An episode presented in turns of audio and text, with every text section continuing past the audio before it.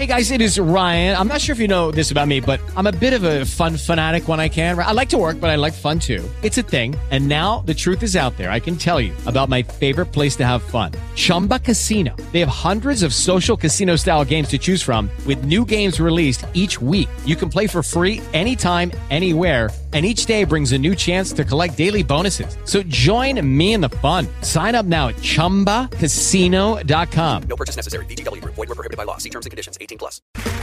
Okay, round two. Name something that's not boring. A laundry? Ooh, a book club. Computer solitaire, huh? Ah, sorry. We were looking for Chumba Casino. That's right. ChumbaCasino.com has over 100 casino style games. Join today and play for free for your chance to redeem some serious prizes. ChumbaCasino.com. No purchase necessary. Void were prohibited by law. 18 plus terms and conditions apply. See website for details.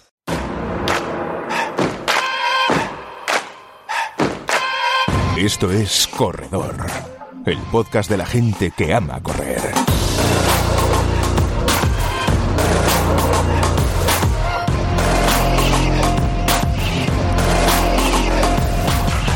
Hola, ¿qué tal? ¿Cómo estáis? Bienvenidos una semana más al podcast de la revista Corredor. Estamos en eh, pleno mes de diciembre, llegando a esa época navideña y acabando por fin este año 2020. ¿Quién sabe lo que nos deparará 2021? Pero ya sobre el hecho de que tengamos cerca la puerta de salida de este 2020 tan extraño y tan malo en ciertas eh, cosas, pues hace que nos sintamos un poquito mejor. No sé si le pasa eso a Alberto Hernández. ¿Qué tal? ¿Cómo estás, Alberto? Muy buenas. Hola Luis, pues la verdad que sí, con ganas ya de, pasar página y de, y de, poder mirar al futuro con un poquito más de optimismo. Sí, siempre el cambio de año eh, parece que nos trae quizás esperanzas renovadas, ¿no? De, de, cambio, precisamente, ¿no? En las vidas y en lo que está ocurriendo a nuestro alrededor. De momento parece que nos va a traer una vacuna, eso ya son muy buenas noticias. Hoy lo que os traemos es eh, un menú en este podcast de la revista mm, Corredor muy interesante. Vamos a centrarnos mucho, sobre todo, en el maratón de Valencia, que acabamos de dejar, maratón y medio maratón que nos ha dejado precisamente un muy buen sabor de boca y que además nos, nos deja grandes sorpresas. Y también aquí grandes esperanzas para el futuro inmediato del atletismo mundial y sobre todo también español. Va a estar con nosotros precisamente una de las protagonistas del maratón, Elena Loyo, la vitoriana, que entrevistará a Alberto en los próximos minutos. Antes, pues el jefe, que es Martín Fid, pues bueno, pues el jefe va a abrir fuego primero hablando de lo que le ha parecido ese maratón de, Valencia y algunas cositas más. ¿eh? Y vamos a hablar también con Carolina Robles, una atleta, eh, una gran atleta que, además eh, no solo nos hablará de su eh, carrera deportiva y de su futuro inmediato en este deporte, sino que además también nos va a hablar de, de el hecho de que ella es atleta, entrena y es vegana, cómo se preparan las personas veganas los, los entrenamientos, en qué cambia su alimentación con respecto al resto de atletas de élite, pues vamos a hablar con ella. Antes, evidentemente, de cerrar nuestro podcast como cada capítulo con 72 kilos, la viñeta de Óscar Alonso con alguna de sus particulares reflexiones. Bueno, pues todo esto tenemos para el podcast en el día de hoy, así que, pues, Alberto Hernández, hoy tú eres de salida el representante del staff de la revista Corredor, eres el que nos tiene que dar el disparo de salida. Bueno, pues empezamos con la cuenta atrás, 5, 4, 3, 2, 1, adelante. Esto es Corredor podcast de la gente que ama correr. Bueno, con esa salida eh, se ha puesto a correr. Él cuando escucha una cuenta atrás y un disparo de salida se pone a correr. Martín Fitz, ¿qué tal? ¿Cómo estás? Pues estoy bien, eh, estoy corriendo y tanto correr, pues eh, ya quedan pocos días, eh, menos de 25 días para acabar el año y es un año, como dice el eslogan de alguna competición, es un año para salir corriendo este año y antes también lo decía micrófono cerrado Alberto Hernández, que cada vez que se acaba un año, pues te, eh, te pone nuevos objetivos, nuevos retos, te prometes, y ahora mismo la mejor promesa es que, que esa vacuna funcione, que se acabe la, la COVID-19 que poco a poco, pues eh, poco a poco en el mundo del deporte y en todos los mundos, pues podamos hacer una vida mucho, mucho más normal. Y eso es lo que yo quiero y eso es lo que quiero para, para toda la gente. Y ahora mismo, pues, eh, centrarme un poco en lo que pasó en Valencia, ¿no? Como yo, eh, ¿quién no va a querer venir? ¿Quién no va a querer venir a dónde? Pues a Valencia, en un principio tenemos una ciudad, la ciudad de running, eh, tenemos gastronomía, que por cierto el, domingo casi me cojo una, una pájara porque el día anterior hay que cenar mucho, hay que comer mucho.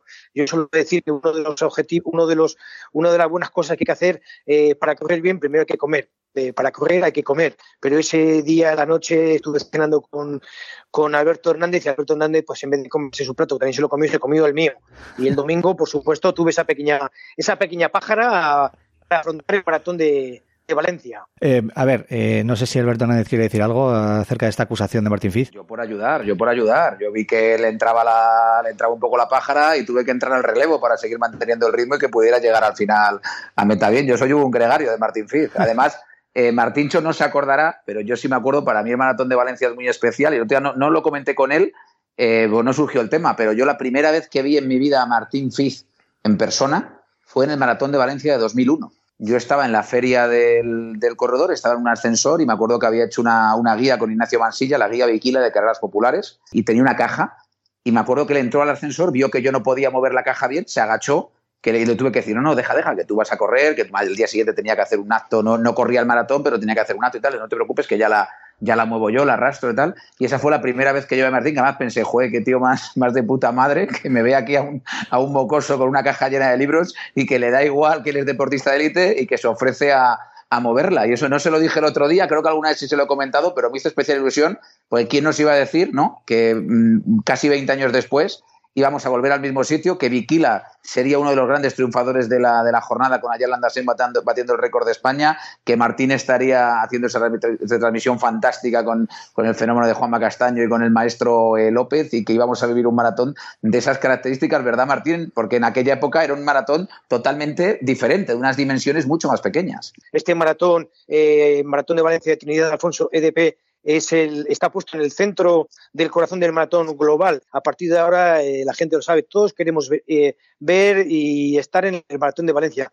¿Y el por qué? No solo por las grandes marcas que, se, que, están saliendo, sino por la buena organización, estructura, atletas, está todo a todo detalle. Por decir algunos de los detalles, por ejemplo, los, los atletas 72 horas eh, antes de llegar a, Valencia tenía que pasarse una PCR y luego nada más llegar a Valencia tuvieron que pasar otra eh, eh, los atletas estaban en, en hoteles burbuja. Se ha hecho eh, el control, el control de zapatillas. Ha habido todos los detalles que había que tener.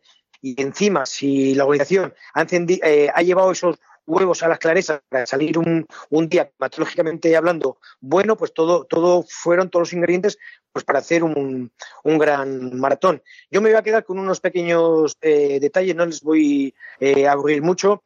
Me quedo, por ejemplo, con el detalle del, del récord del mundo, increíble récord del mundo de, de Candy, bajando de los 58 minutos, pero con holgadamente. Me quedo con el debutante Carlos Mayo, con esa elegancia de competir, de correr, de mover las piernas y que en un debut eh, estuvo a punto de batir eh, la marca histórica de, de, Fabián, de Fabián Roncero. Me quedo con la eh, me quedo vamos indudablemente lo más sorprendente lo más sorprendente que luego también lo quiero comentar es el récord de España de dos horas y seis minutos y 33 segundos de Aya Landasen no solo por la gran marca, que es una gran marca, sino que lo ha conseguido con 39 años. Hace dos meses, concretamente en el, en el Mundial de Media Maratón, ya hizo su mejor registro en Media Maratón y ahora, eh, con 39 años, vuelvo a repetirlo, eh, ha hecho récord de España. Me quedo con Javi Guerra, que ha competido en la, la, prueba de media maratón, que me hubiera, gustado verle en la prueba de maratón, en, ese día tan especial como ha sido este, este fin de semana, y con marcas como, por ejemplo, la, de, la de Camilos, etcétera, de los atletas españoles.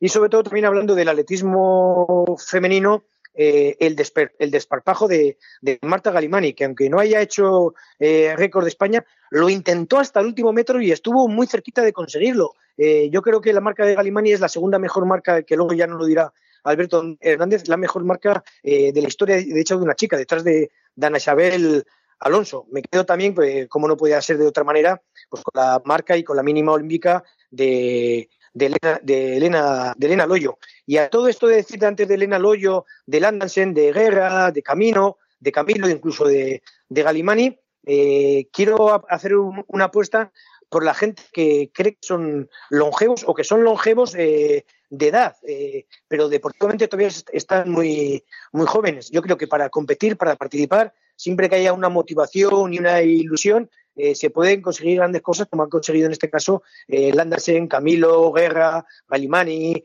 eh, Loyo, que tienen más, más eh, han pasado ya la treintena y siguen, y siguen compitiendo. Eh, por ejemplo, hoy que vamos a tener en, el programa eh, a, Elena Loyo, ¿qué decir de Elena Loyo? La gente está diciendo, es una atleta popular. Sí, porque empezó con, eh, empezó con el atletismo popular. Pero si esta atleta hubiera empezado a hacer atletismo en el recorrido del atletismo, como empezaron Ablantón, Fermín Cacho, haciendo pista, luego cross, pues hubiera sido desde un principio atleta de élite. Ha descubierto el atletismo de élite eh, ya con, con 30 años, pero eso no significa que no tenga talento. Tiene mucho talento, mucha responsabilidad y lo ha rubricado en, el, en, el- en este maratón de, de Valencia. Por lo tanto, eh, la edad no es ningún impedimento para correr y para hacer buenas marcas. Se puede seguir eh, superándose y se puede mantener un poco lo que es la, la carrera, eso está clarísimo. Y este mismo año, pues hemos visto como en, en Valencia se han hecho grandes marcas.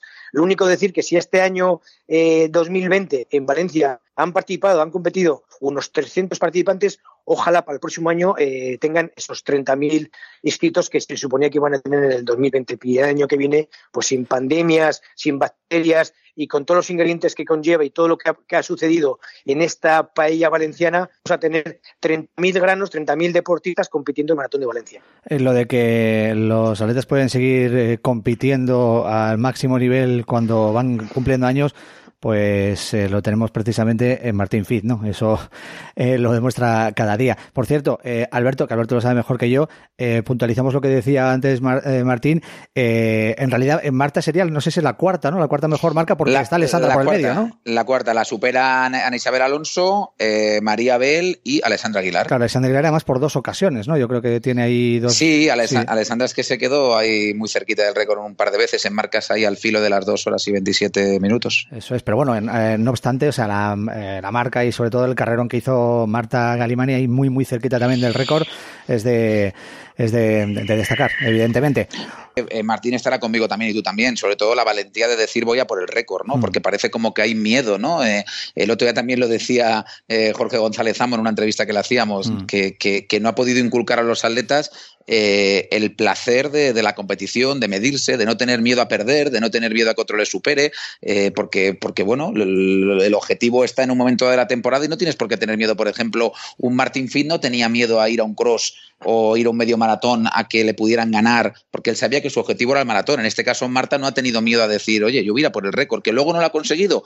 Bueno, aparte de que se ha quedado muy cerquita, pero toda la ilusión que nos ha generado, todo el bien que le ha hecho al atletismo, al atletismo en general y al atletismo femenino en particular. Me parece que eso es digno de alabar y que los atletas tienen que ser valientes, como fue Fernando Carro hace poco en Alcobendas, como ha sido Marta en, eh, en Valencia, o el propio Carlos Mayo, ¿no? que, que nos decía el día antes que él no estaría contento con una marca eh, de más de una hora y un minuto. Me parece que está muy bien, ¿no? Y que, que aunque luego no lo consigan, me parece muy, muy malo por parte del aficionado echárselo en cara cuando no coinciden los, cuando no consiguen los récords, que no ha pasado con Marta, ¿eh? que yo creo que todo el mundo lo ha, lo ha asumido así y la ha felicitado porque, porque es un marcón lo que ha hecho. Y que ha bajado Bueno, pues, eh, un, un tiempo considerable con respecto a su mejor marca anterior, Martín. Bueno, que ha mejorado su marca y lo que ha dicho Alberto es que es, es así, ha sido valiente, no se ha escondido en ningún momento, eh, lo ha dicho a los medios de, de comunicación, nos ha tenido a todos con esas incertidumbres y la gente está totalmente a, a- a su favor, a, a una pesar de no haber conseguido la marca, porque le vimos en los últimos eh,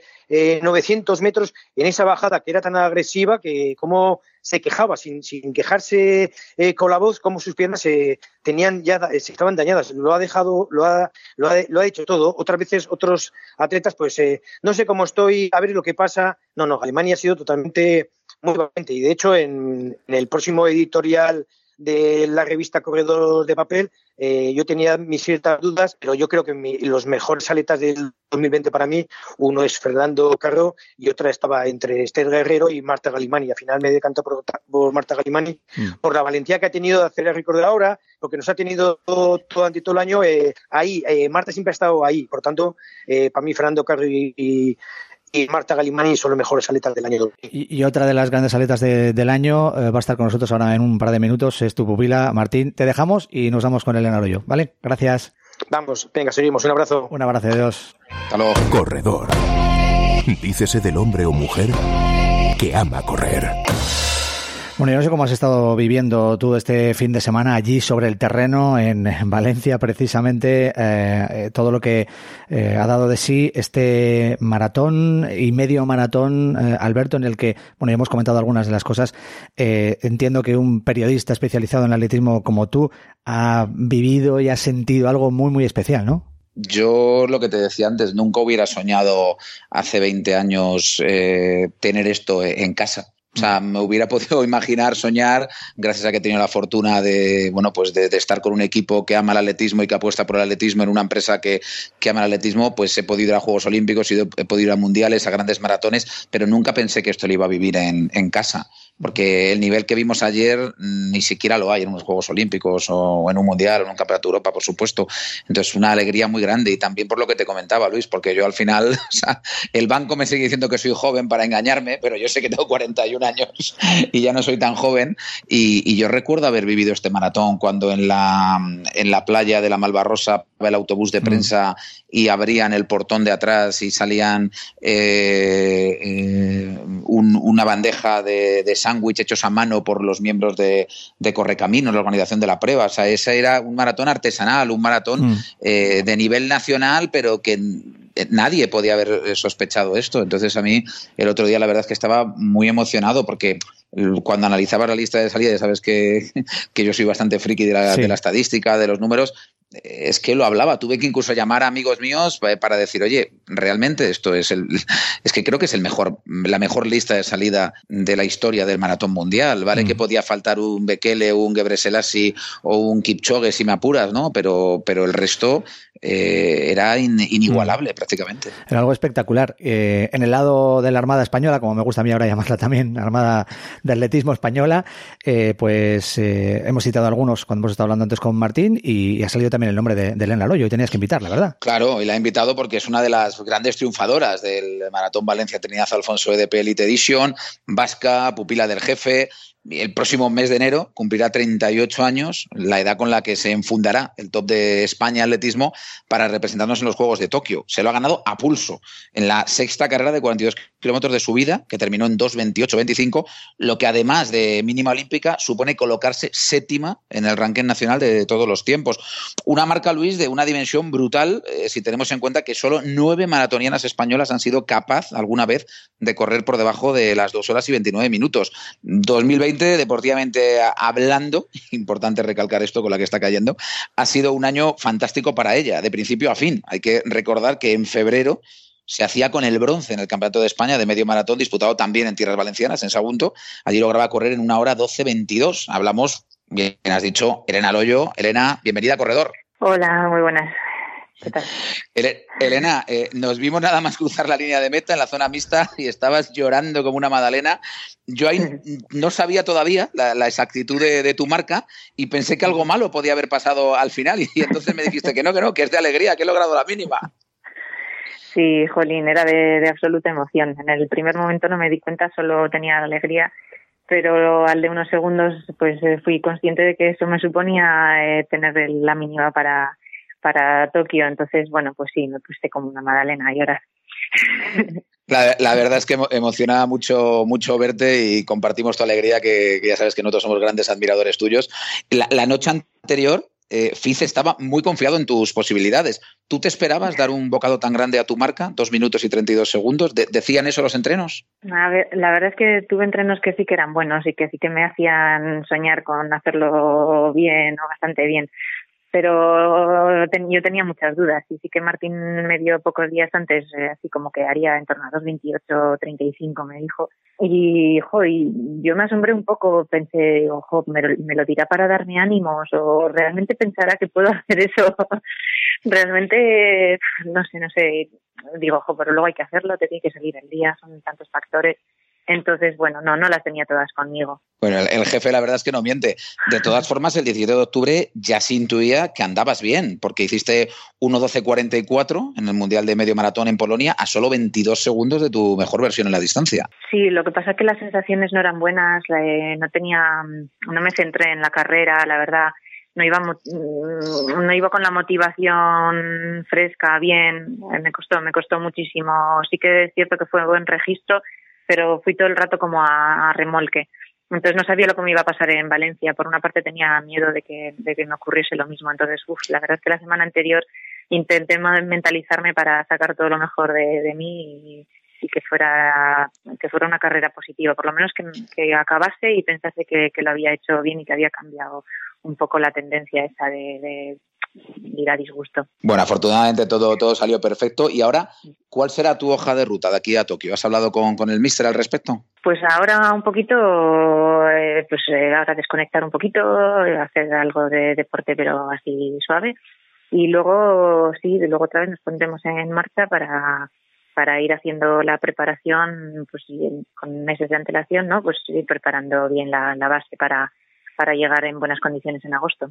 Oye, ayer charlábamos con Iraitz a Rospide y le decíamos que como tiene tanto carisma y ha calado tan bien en el corazón de los aficionados, parece como si llevase toda la vida en esto y debutó en maratón hace cuatro años. Lo, lo tuyo es aún más fuerte. Hace solo tres que te enfrentaste por primera vez a Filipides, 2.38.45 en, en Sevilla 2017. ¿Llegaste a soñar con todo esto entonces? No, que va para nada. Tampoco, bueno, soñar quizá sí, pero como si fuese algo que no es un objetivo alcanzable, pues como quien sueña, pues bueno, pues por tener ilusiones y, y ya está, pero nunca pensé que podría estar realmente luchando ahí fuerte, sí, por una por una mínima para unas Olimpiadas y, y menos ahora que la habían endurecido tanto la mínima, porque claro, lo había pasado en, en Sevilla era para ir a, a esto, a Río, era 2.32 la mínima, 2.32, 2.33 la mínima, y ahora resulta que era, claro, 2.29.30, entonces dices, jolín, ahora que parece que podría estar para, para hacerlo bien, me endurecen la mínima. o sea, ha sido como complicado. Bueno, le, le metiste más de un minuto a la, a la mínima, así que ya tranquilidad absoluta. Oye, Elena, ¿y cómo fueron tus inicios? Antes de, de correr, ¿qué hacías?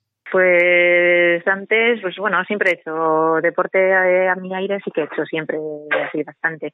Lo único luego sí que tuve una temporada que como estuve trabajando algo de modelo y así, pues eh, para no que no se marcasen tanto los músculos, pues no hacía mucho. Y luego retomé, pues con 27 así me puse otra vez a, salir a entrenar y, y hacer cositas. Oye, cuéntanos algo, algo personal, personal, pero que, que pueda hacerse público, se entiende. ¿En qué empleas el tiempo de descanso? ¿Qué aficiones tienes? Ese tipo de cosas. Bueno, pues me gusta, me gusta cultivar cosas en, la huerta, estoy aprendiendo, pues, cada vez me gusta plantar más cosas y bueno, cosas así de ese tipo que me interesan porque luego vas a la tienda y no siempre tienes las cosas de calidad. Entonces, bueno, me gusta saber lo que, lo que como. y luego también me gusta mucho hacer punto, ganchillo y así cosas un poco rara. Tranquilidad, ¿no? un, poco, un, poco, un poco tranquila. Sí, para compensar las horas de... sí. Oye, ¿y quién- quiénes han sido las, las corredoras que más te han impresionado por, por su talento en este tiempo que llevas codeándote con la élite nacional e internacional? Porque tú ya has sido internacional varias veces. Pues a nivel nacional he tenido distintas referencias, ¿no? Según iba conociendo a, a más chicas que estaban ahí compitiendo, pues bueno, en un principio, cuando yo empecé, Paula González Verodia estaba muy bien. La verdad es que siempre pues te ponía las pilas en la competición. Se le echa de menos porque mira, al final tener rivales o referencias de, chicas muy buenas pues te hace sacar también la mejor versión. Antes de eso, pues bueno, Alessandra Aguilar también estaba ahí muy fuerte y a nivel internacional pues conocía menos pero bueno pues sí que sí, solía ver pues las olimpiadas o veía algún mundial y, y bueno pues controlaba un poquito así qué chicas había y bueno siempre me emocionaba cuando cuando veía disputar así carreras importantes es decir no, no tenía un nombre como tal así que hiciese más pero pero me gustaba muchísimo ver el atletismo así de alto nivel ¿Y un consejo bueno que te hayan dado sobre cómo encauzar tu trayectoria deportiva?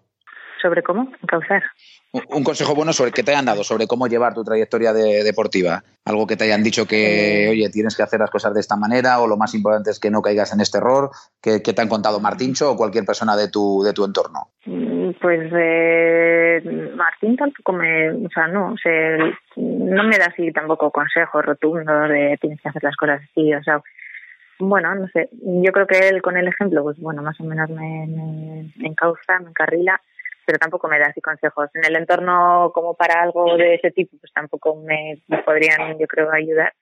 Y bueno sí que por parte de mi padre siempre me dice pues que pues que hay que ser humilde y que hay que trabajar y que si no las cosas no vienen así porque sí y ya está y ser como todos los demás Además que sí. Oye, si vamos por Vitoria Gasteiz y queremos salir a rodar, ¿cuál es, cuál es el lugar ideal? Mo- Mójate, ¿eh? dime solo uno, me, me consta que, me consta que hay decenas. ¿eh? Bueno, por Vitoria hay muchos sitios, la verdad, por- bueno, por Álava en general. Por Vitoria está muy bien la zona del pantano, bueno, queda, queda cerca de Vitoria. Eh, hay un- una zona que es un pantano precioso y alrededor todo hay un caminito de piedra que, que está muy bien, la verdad. En el propio Vitoria está el bosque de Armentia, mítico, que, que para hacer así un poco sube y baja, genial.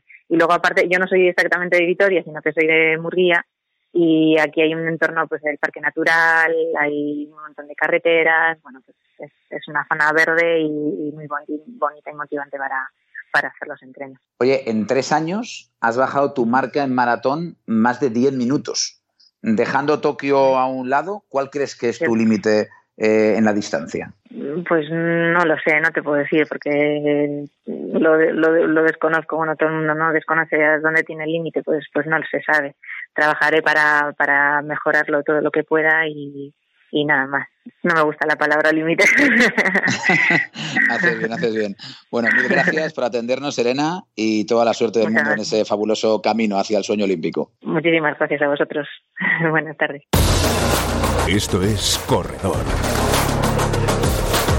El podcast de la gente que ama correr. Seguimos en este podcast de la revista Corredor y ahora vamos a saludar a otro de los miembros del equipo de la revista Corredor. ¿Qué tal? Eh, ¿Cómo estás, Nacho Barranco? Muy buenas. Hola Luis, muy bien. Otra semana más aquí peleando en las ondas. Sí, pe- peleando en las ondas y además pendientes de que llegue este final de año y todos sorprendidos por lo que ha pasado en Valencia. Llevamos todo el tiempo comentándolo, así que vamos a dejar a un lado ya eh, ese maratón y medio maratón de Valencia que nos ha dejado a todos patidifusos, ¿no? Con las grandes marcas y con lo que ha ocurrido. Y vamos a presentar a mm, otra protagonista, ¿no? De este capítulo que está además eh, contigo, está ahí a tu lado. Cuéntanos, ¿quién es y de qué nos habla? Pues sí, hoy, vamos a, tratar un tema que a mí personalmente me resulta muy interesante, que bueno, que se trata de, la aplicación de la dieta vegetariana o, vegana en el atletismo de alto nivel. Muchos creen que ser vegetariano o vegano es incompatible con el alto rendimiento y hoy queremos hablar con una persona que, lo compatibiliza, pues de momento con, con bastantes buenos resultados. Se trata de Carolina Robles, que es la, la actual subcampeona de España de campo a través, que fue también bronce en los 5.000 metros al aire libre y que desde la primavera de 2019 pues, ha introducido, se ha introducido en el mundo de la alimentación sin productos derivados de animales hasta ser prácticamente vegana como en la actualidad. Lo primero de todo, Carolina, es cómo tomas la decisión de dejar de tomar carne, que, entiendo que fue al final un, proceso eh, paulatino, ¿no? Sí, hola, buenas tardes a todos. Pues eh, la verdad es que me introducí en este mundillo gracias a algunos conocidos, ¿no? Mi hermana, por ejemplo, que es más pequeña que yo, eh, nos llevamos de distancia más o menos 12 años, eh, ya dejó de tomar carne. Y me llamó la atención de cómo ella misma pues sabía que, que aquello pues le beneficiaba o en algún aspecto pues le hacía sentir mejor. Entonces, bueno, eh, a mí que me encantan los animales, eh, intento siempre ayudar lo máximo posible a los animales. De hecho, tengo dos perras en casa, alimento a gatos, en fin, sí, eh, tengo bastante contacto con, con ellos.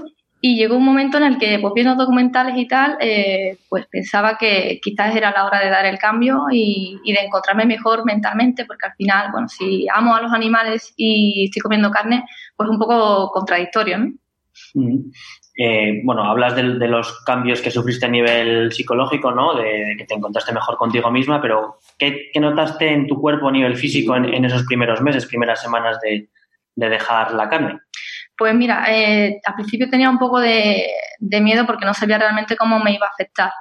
Eh, supongo que por los mitos que hay hoy en día, ¿no? Pero la verdad es que fue todo lo contrario. O sea, yo empecé a transformar mi cuerpo a mejor, empecé a perder grasa, De hecho, a nivel, pues, de, me hice analíticas de sangre para comprobar más o menos cómo tenía el colesterol, las vitaminas y, todo. Y, bueno, siempre he tenido alto el colesterol y desde que dejé de tomar carne, pues lo he normalizado y me ha subido la, la ferritina y todo. Así que, de momento, eh, no tengo ningún, ningún problema. Eh, al principio tuviste algún tipo de miedo, porque al final hay muchos tabús con respecto a este tipo de dietas, sobre todo a la hora de compatibilizarlos con el, con el alto rendimiento. No sé si tú tuviste algún miedo, si, si hubo algo que dijiste, joder, igual me la estoy jugando demasiado. Sí, la verdad es que eh, no sabía muy bien cómo podía afectarme, si en sobre todo en el rendimiento, ¿no? En teoría parece ser que si dejas de comer carne parece que tiene menos aportes de, proteína, pero bueno, eh, al final tienes que indagar un poco y hay otros tipos de alimentos que tienen las mismas proteínas de origen vegetal y los he ido introduciendo poco a poco. La verdad es que yo misma he ido obteniendo información de distintas vías, incluso me compré libros y tal por tenerlo todo un poco controlado y al final, pues mira, ya te digo, mm, estoy mejor que nunca, así que... Bueno, no hablemos de, lo que te quite y vamos a hablar de lo que te aporta. Eh, a, pues eso, a nivel de las analíticas o de nivel físico, ¿qué es lo que a ti te aporta una dieta como la que sigues actualmente? Pues a nivel físico, como te he comentado, eh, a nivel de analítica, por ejemplo, eh, me subió la ferritina, me bajó el colesterol, temía que la vitamina B12 concretamente me, me, bajara, pero no se ha mantenido estable. De hecho, incluso me ha subido un poco. Supongo que no tomo ninguna suplementación. ¿eh? Pero bueno, supongo que al ser más quisquillosa con la alimentación, digamos que he mejorado un poquito en ese aspecto, ¿no? Pero principalmente lo que me aporta es, es paz. Es decir, yo me siento ahora en paz conmigo misma, eh, ahora sí que siento realmente que estoy ayudando al mundo animal, porque lo, mismo, lo mío ha sido cuestión de, ética, no ha sido cuestión de, de, moda o de a ver si mejoro el rendimiento así. Y sobre todo es paz mental. Mm, te iba a preguntar eso, que si utilizabas algún tipo de suplemento, ya, ya has dicho que no, así que... No, no utilizo ninguno, pero bueno, eh, la verdad es que indagando información hay que tener cuidado. ¿eh? ¿eh? la analítica en algún momento, si me baja la vitamina B12, pues me tendré que, que suplementar. Pero bueno, de momento está controlado. Vale, ¿y qué consejo le darías a alguien que está a punto de dar el paso, pero tiene dudas porque cree que le puede afectar tanto en su día a día como, como en sus resultados deportivos? pues realmente le diría que no, que no tenga miedo, pero también le aconsejaría que se metiera en este mundo con un nutricionista, ¿no? En mi caso, bueno, yo soy graduada de Ciencia de la Actividad Física y del Deporte y siempre me ha gustado mucho la nutrición, pues con lo cual siempre he sabido un poco sobre, sobre este tema y siempre he indagado, he leído libros y tal, ¿no? Pero sí es verdad que si no conoces la nutrición adecuadamente, mm, para que no se tenga miedo, para saber que se está haciendo correctamente, pues lo ideal es que se ponga en manos de un nutricionista. Existen referentes en el deporte de alto nivel, y a mí se me ocurren pues ejemplos como Eneco Llanos, el triatleta de larga distancia, o Luis Martín Berlanas, que consiguió todos los grandes resultados de su carrera deportiva siguiendo una dieta vegetariana que todavía sigue aplicando en su vida, por supuesto. No sé si tú has tenido algún referente en el deporte o, bueno, o, no te has fijado en nadie.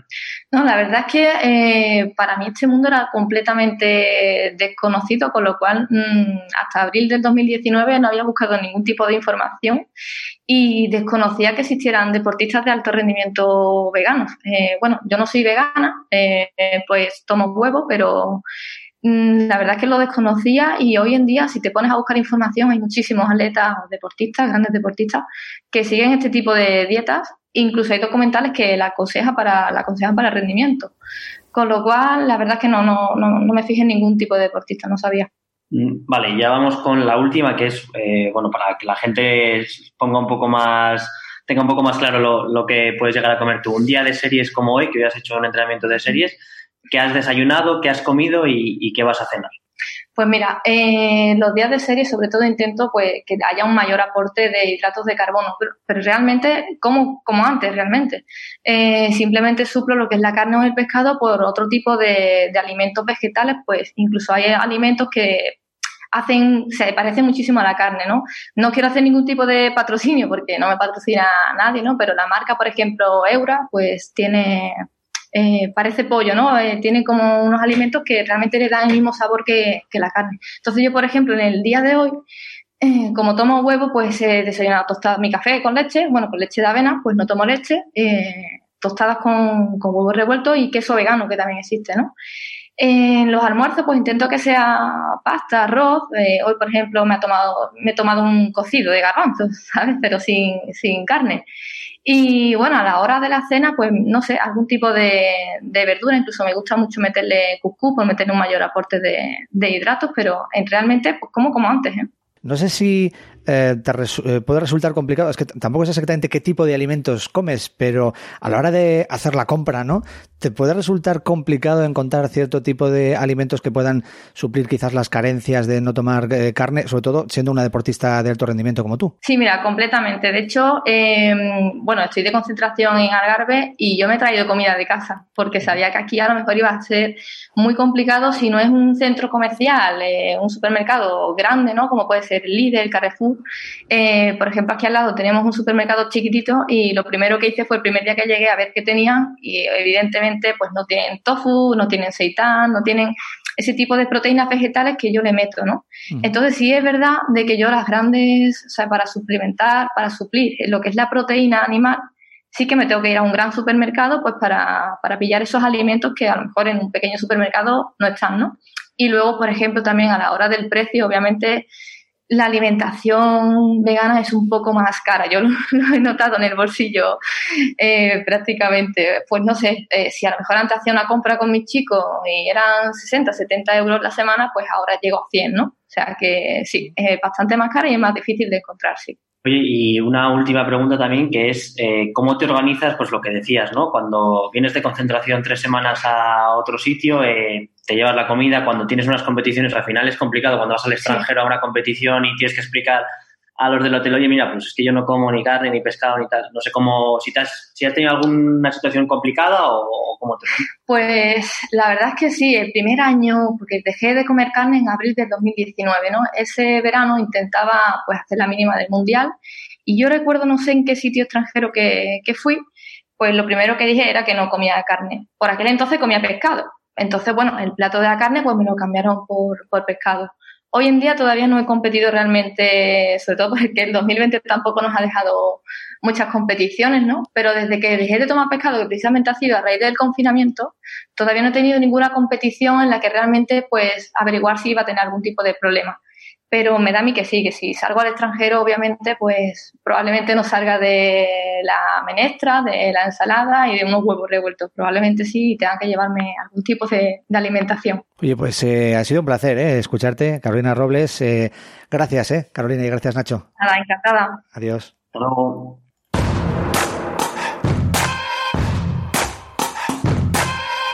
Estamos llegando ya al final de un nuevo capítulo de la, del podcast de la revista Corredor. De todas formas, ya sabéis que no podemos acabar sin escuchar la despedida, la viñeta en formato audio, en formato podcast de Oscar Alonso, 72 kilos, que siempre nos deja certeras reflexiones. Hasta la próxima semana. Gracias a Dios.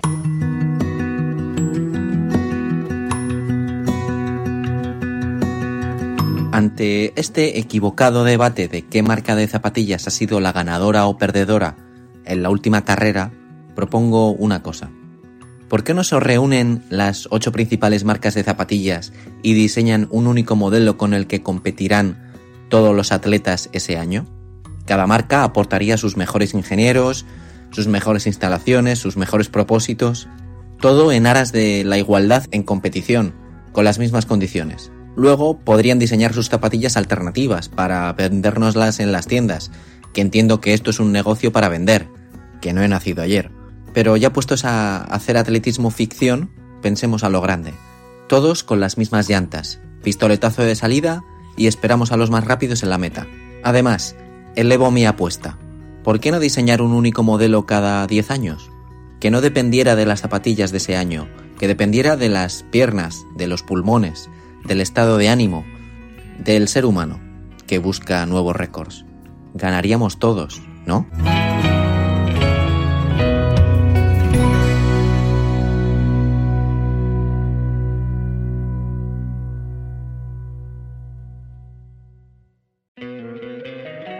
encantaría tener 100 dólares extra en tu bolsillo? Haz que un experto bilingüe de TurboTax declare tus impuestos para el 31 de marzo y obtén 100 dólares de vuelta al instante. Porque no importa cuáles hayan sido tus logros del año pasado, TurboTax hace que cuenten. Obtén 100 dólares de vuelta y tus impuestos con 100% de precisión. Solo con Intuit TurboTax. Debes declarar para el 31 de marzo. Crédito solo aplicable al costo de la presentación federal con TurboTax Full Service. Oferta sujeta a cambios o cancelación en cualquier momento. Dale más potencia a tu primavera con The Home Depot. Obtén una potencia similar a la de la gasolina para podar, recortar y soplar con el sistema OnePlus de 18 voltios de Ryobi desde solo 89 dólares. Potencia para podar un tercio de un acre con una carga. Potencia para recortar el césped que dura hasta dos horas. Y fuerza de soplado de 110 millas por hora. Todo con una batería intercambiable.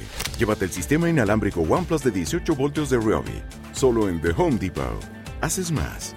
Logras más.